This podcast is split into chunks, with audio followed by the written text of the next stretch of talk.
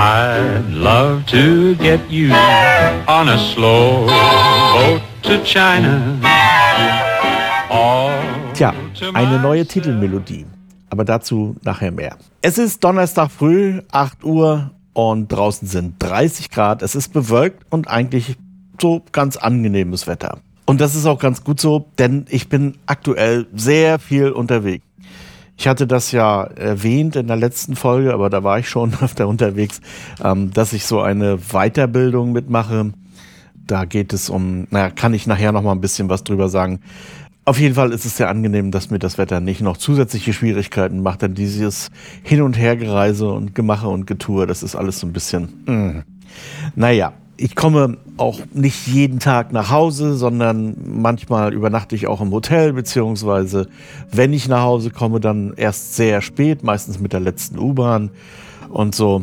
Es ist alles recht anstrengend. Ich habe wieder eine ganze Reihe von Themen.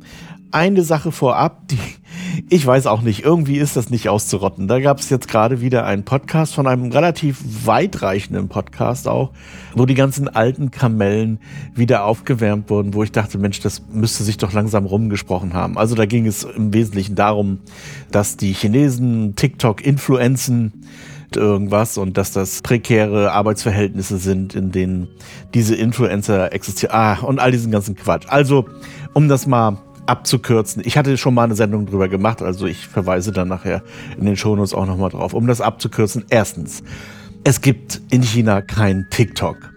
Und TikTok ist von China aus auch, selbst mit einem sehr harten VPN wie fast nicht zu erreichen. Ich benutze TikTok von hier aus mit einem wirklich harten VPN, aber selbst ich habe nicht die volle Funktionalität. Ich kann zum Beispiel niemandem folgen und so weiter.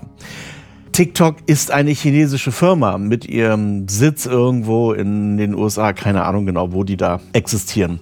Und es gibt etwas, das wie TikTok aussieht, und das ist Douyin. Das existiert hier in China und ist wiederum von außen so gut wie nicht zu erreichen. Das sind zwei völlig getrennte Welten. Die sind auch nicht überlappend oder so. Also, weil das auch manchmal zu sehen oder zu lesen ist. Das ist Quatsch. Also, die beiden tauschen sich nicht aus hinsichtlich ihrer Daten. Das sind zwei völlig unterschiedliche Departments.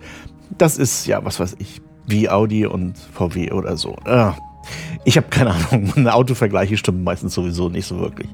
Also, in China gibt es keinen TikTok. In diesem Podcast ging es darum, dass in China lauter TikToker sitzen und die dann eben die Kanäle dort befüllen. Wer sowas behauptet, erstmal ist das falsch und zweitens kann das auch nicht sein, denn wenn man wirklich sich mit TikTok auskennen würde, wüsste man, dass da relativ wenig asiatische Beiträge sind. Und ich habe den Algorithmus auch schon so ein bisschen dahin trainiert, dass er mir asiatische Beiträge anzeigt. Aber es ist noch lange nicht so viel, wie das zum Beispiel bei YouTube der Fall wäre oder so. Die beiden Sachen haben schlichtweg nichts miteinander zu tun. Und die zweite Erzählweise ist, dass die Influencer unter prekären Verhältnissen unter der Brücke, also dieses Framing unter der Brücke fand ich besonders bemerkenswert, eben ihren Content produzieren in Massen und so weiter und so fort. Das geht auf ein Video zurück, das mal eine amerikanische Reporterin irgendwie aufgezeichnet hat vor Jahren. Das ist also auch wirklich schon ein paar Jahre alt. Und da genau diesen Fehler gemacht hat und meinte, das wären alles Influencer. Ich hatte das in der letzten Sendung auch schon mal gesagt. Sind sie nicht. Das sind Leute, die befüllen Verkaufskanäle. Sowas gibt es in Deutschland nicht. Deswegen kennt man das auch nicht und deswegen kann man das vielleicht auch leicht verwechseln, wenn man nicht bereit ist nachzudenken, so wie eben Alibaba, Tmall etc. Dort bekommen diese Leute Provision für das, was sie verkaufen. Daher ist dieses unter der Brücke auch nicht richtig, denn die verdienen, je nachdem, um was für Produkte es sich handelt und wie gut der Kanal läuft, richtig viel Geld. Aber das hat nichts mit Influencer zu tun, sondern das ist sowas wie QVC. Die verticken einfach irgendein, was weiß ich, Küchengerät, mit dem man Gurken hobeln kann oder was. Äh, keine Ahnung. Auch das hatte ich in dieser Folge vorgestellt. Da hatte ich auch ein Video verlinkt. Und wer jetzt behauptet, dass diese Frauen dort unter der Brücke mit den Ringleuchten Influencer wären, sind sie nicht, sondern das sind Verkäuferinnen. Naja. Ich weiß, dieses Video wird auch in Zukunft weiterhin recycelt werden, weil das macht sich ja so gut und das passt natürlich auch so gut in das persönliche anti-asiatische beziehungsweise in diesem Falle anti-chinesische Vorurteil. Noch bekloppter in diesem Zusammenhang finde ich übrigens die Aussage, dass die Filter, die es bei TikTok, bei Instagram oder wo auch immer gibt, irgendwie das Körpergefühl der jungen Frauen verzerren und so weiter und dass das ein wirkliches Problem ist, weshalb man das Ganze am besten gleich verbietet. Das ist natürlich genauso ein Unsinn. Ja, diese Filter machen Menschen schöner und so weiter. Also all diese Sachen, die man, wenn man nicht dieses Selbstwertgefühl hat, vielleicht bemängeln könnte. Nur ist das ja nur ein ganz kleiner Teil dessen, was auf Instagram oder TikTok tatsächlich passiert. Wobei ich hier ganz gerne nochmal unterscheiden möchte. Bei Instagram ist das die Botschaft. Also da sind nur wunderschöne Frauen, die mit ihrem Van durch die Gegend fahren und alles selber machen und extrem autark sind und überhaupt super. Und die haben sich entsprechend gestylt, beziehungsweise das sind dann auch gleich solche Protagonisten, die eben tatsächlich sehr attraktiv sind da braucht man dann nicht noch unbedingt den Filter. Den kann man noch drauflegen, wenn man es richtig fett machen will. Aber das ganze Prinzip von Instagram ist ja so angelegt, dass dort die Schönen ihre Welt vorstellen, in der es natürlich keine materielle Not gibt, etc. pp. Bei TikTok ist das nicht ganz so, denn es ist ein Netzwerk für Kinder im Wesentlichen. Und ich selber fühle mich auch schlecht dabei, dass ich da jetzt auch mitmische und Content verteile, weil Natürlich wollen die Kinder unter sich sein und finden es wahrscheinlich überhaupt nicht lustig, wenn irgendwelche Kalkleisten wie ich da ankommen und auch noch Content absondern. Egal. Auf jeden Fall, dieses Schönheitsideal wird eigentlich durch die Beiträge auch ohne Filter entsprechend verzerrt, wenn man so will. Und das ist auch gar nicht die Sache von TikTok, sondern wenn man sich mal in einer normalen deutschen Stadt umschaut und sich die Werbung anschaut, sich die, was weiß ich, wenn man beim Zahnarzt sitzt und sich die Magazine dort anschaut, etc., dann ist das ein gesamtgesellschaftliches Problem und kein Problem von TikTok. Da spielt das wirklich nur eine ganz kleine Rolle und auch bei Instagram spielt das tatsächlich nur eine ganz kleine Rolle. Ja, dieses Frauenbild zum Beispiel, aber auch das Männerbild ist verzerrt. Und so viel Medienkompetenz sollte man jedem zutrauen. Und das traue ich wirklich jedem Kind zu, dass man das unterscheiden kann. Ich meine, die Kinder gehen in die Schule, sehen ihre Klassenkameraden und wissen auch, wie die aussehen, wie sie sich benehmen und so weiter. Ich finde, das merkt man bei TikTok auch, dass man sich auch ein bisschen über diese Sicht der Erwachsenen auf die Welt lustig macht. Bei Instagram nicht, denn das ist eine reine Erwachsenenwelt. Ja, bei TikTok sind viele Videos recht geschmacksfrei und es sind auch Idiotenvideos dabei etc. Alles das, also es ist schon ein ganz gutes Abbild der Gesellschaft bis 20, würde ich mal sagen. Und ja, sind nicht eben alles Einsteins da. So, also ein großes Verdienst, das ich allerdings TikTok wirklich anrechne, ist zum Beispiel BookTok. Also, dass sie in der Lage waren, junge Leute zu sensibilisieren für Kunst, für Bücher und so weiter. Und da haben sie wirklich mehr gemacht als das Goethe-Institut etc. Also BookTok hat meines Erachtens mehr für das Lesen und mehr für diese, ja, mehr für die humanistische Bildung getan als all diese Vereinigungen, die man sonst so kennt. Also dieses Rumplauzen auf TikTok ist meines Erachtens ein Generationenproblem. Dass meine Generation oder auch ja alles ab 20 mit dieser Art des Humors, mit diesem, es ist eben oft pendeler Humor oder mit dieser Art der Darstellung von sich selbst, auch mit der Sprache etc. nicht zurande kommt. Das ist das Problem. Nicht irgendwelche China-Geschichten oder irgendwelche Körpergefühlsgeschichten und so weiter und so fort. Das ist ein Generationenproblem. Und ich wünschte mir wirklich, es würde Netzwerke geben, in denen Alte überhaupt nicht reinkommen. Das wäre super. Warum ich da drin bin und warum ich da mitmische, ja, das hat einen ganz banalen Grund. Es geht um Marketing natürlich. Denn das ist eine Zielgruppe, um das jetzt mal so ganz sachlich und als Homo economicus auf den Punkt zu bringen, die attraktiv ist. Und ich merke das auch. Die Klickraten sind einfach atemberaubend. Man kann sich jetzt darüber streiten, ob das ethisch okay ist oder nicht. Wenn man sagt, das wäre ethisch nicht okay, ja, dann müsste man den Kindern bis 18 Jahre oder so die Augen verbinden, wenn sie durch die Stadt gehen, denn auch dort ist überall Werbung. Wie gesagt, ich fühle mich nicht so ganz gut dabei. Andererseits versuche ich mich auch dem Stil dort einigermaßen anzupassen, was mir natürlich nicht hundertprozentig gelingt, aber es ist wie es ist. Und ich kann jedem nur raten, wenn er wissen will, was seine Kinder machen oder was, wie sie denken oder worüber sie lachen können, ja, dann schießt euch doch so einen TikTok-Account, schaut mal rein und habt Spaß damit. Dieses Geseiere TikTok verdirbt unsere Jugend, TikTok sind alles chinesische Aggressoren. Ah, ich kann's nicht mehr hören. Es ist einfach, es ist auch schlicht dumm. Okay, lassen wir das Thema TikTok beiseite. Gehen wir weiter. Eine Meldung habe ich vor ein paar Tagen gelesen, die hat mich doch erstaunt. Und zwar Sinopec, das ist hier der größte Ölanbieter in China. Also das ist ein Mineralölkonzern, der auch den größten Teil der Tankstellen hier betreibt. Und die haben angekündigt, dass wir Peak Oil haben in China. Das heißt nicht, dass die Fördermenge ausgeschöpft wäre oder irgendwas. Das war ja mal so eine Vermutung, die man noch in den Anfang der 2000er hatte, dass es irgendwann mit dem Öl zu Ende geht oder so. Aber ja, das ist nicht der Fall. Das Öl ist wahrscheinlich unbegrenzt vorhanden, wie es aussieht. Aber der Verbrauch des Öls geht zurück in China. Das heißt also, wir haben jetzt Peak Oil und ab jetzt geht der Verbrauch des Öls runter.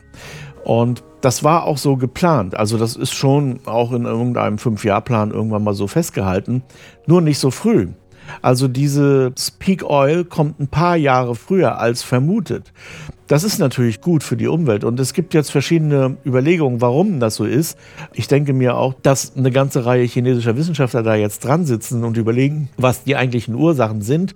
Das naheliegendste, was ich mir jetzt so ausdenke, ohne jegliche Expertise, will ich gleich dazu sagen, ist wahrscheinlich die Umstellung auf die Elektromobilität und zweitens der massive Ausbau des Schienennetzes und natürlich auch des öffentlichen Nahverkehrs. Also ich habe das ja hier öfter mal berichtet, also wie froh ich bin, dass wir jetzt hier auch an die U-Bahn angeschlossen sind.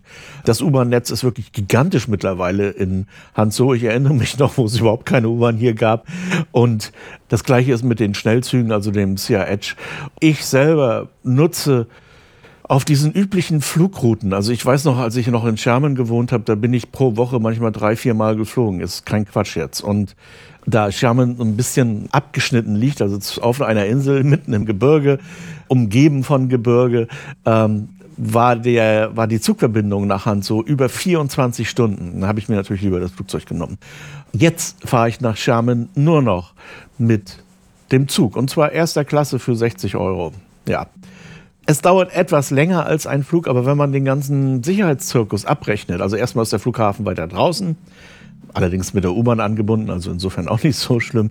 Dann muss man zwei Stunden früher da sein, wegen, naja, diesem ganzen Gedöns und so. Und dann sind die Flüge in China nicht so pünktlich. Also man ist hier sehr vorsichtig, äh, was Wetterconditions, hätte ich beinahe gesagt, betrifft und so weiter. Also es passiert schon mal, dass sich das verzögert. Naja, eigentlich passiert es fast immer. Also ein pünktlicher Flug ist nicht so oft hier, so wie die Bahn in Deutschland. Während die Züge, die sind auf die Minute genau. Also da gibt es so gut wie keine Verzögerungen. Und das Gleiche betrifft auch die Strecke Beijing. Achso, nach Xiamen sind ungefähr 900 Kilometer. Und das Gleiche betrifft auch die Strecke Hanzhou-Beijing. Das sind 1100 Kilometer. Sind auch so vier Stunden ungefähr und wird häufig auch mit dem Fuxing betrieben, was natürlich sehr schön ist, denn der ist wirklich sau bequem. Kostet erster Klasse 80 Euro.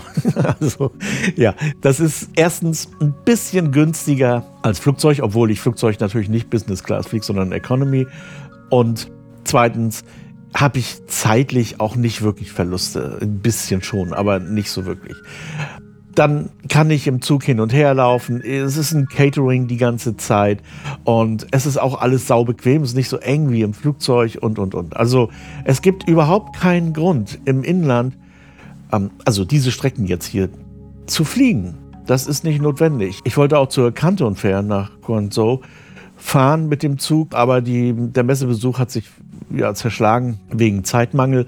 Auch das würde ich jetzt nur noch mit dem Zug machen. Selbst Hongkong, ich meine, ja, ist eh kein Unterschied zu groß, kann man jetzt einfach locker mit dem Zug erledigen. Ich meine, wenn man jetzt von Harbin bis nach Hongkong fahren will mit dem Zug, ja, das dauert einen kleinen Augenblick.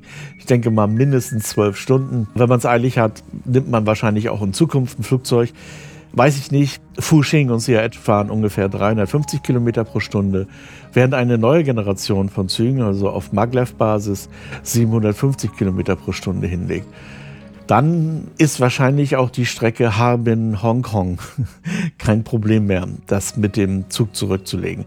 Aber wie man es auch dreht und wendet, dies alles zusammen reduziert natürlich den Ölverbrauch, also den Dieselverbrauch, den die Loks damals vielleicht noch verwendet haben, beziehungsweise den ich für Autos brauche oder für das Kerosin und so weiter.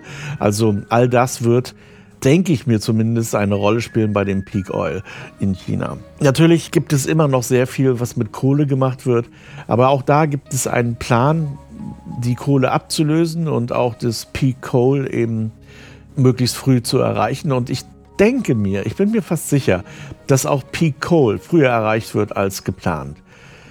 So, und jetzt zur Titelmelodie.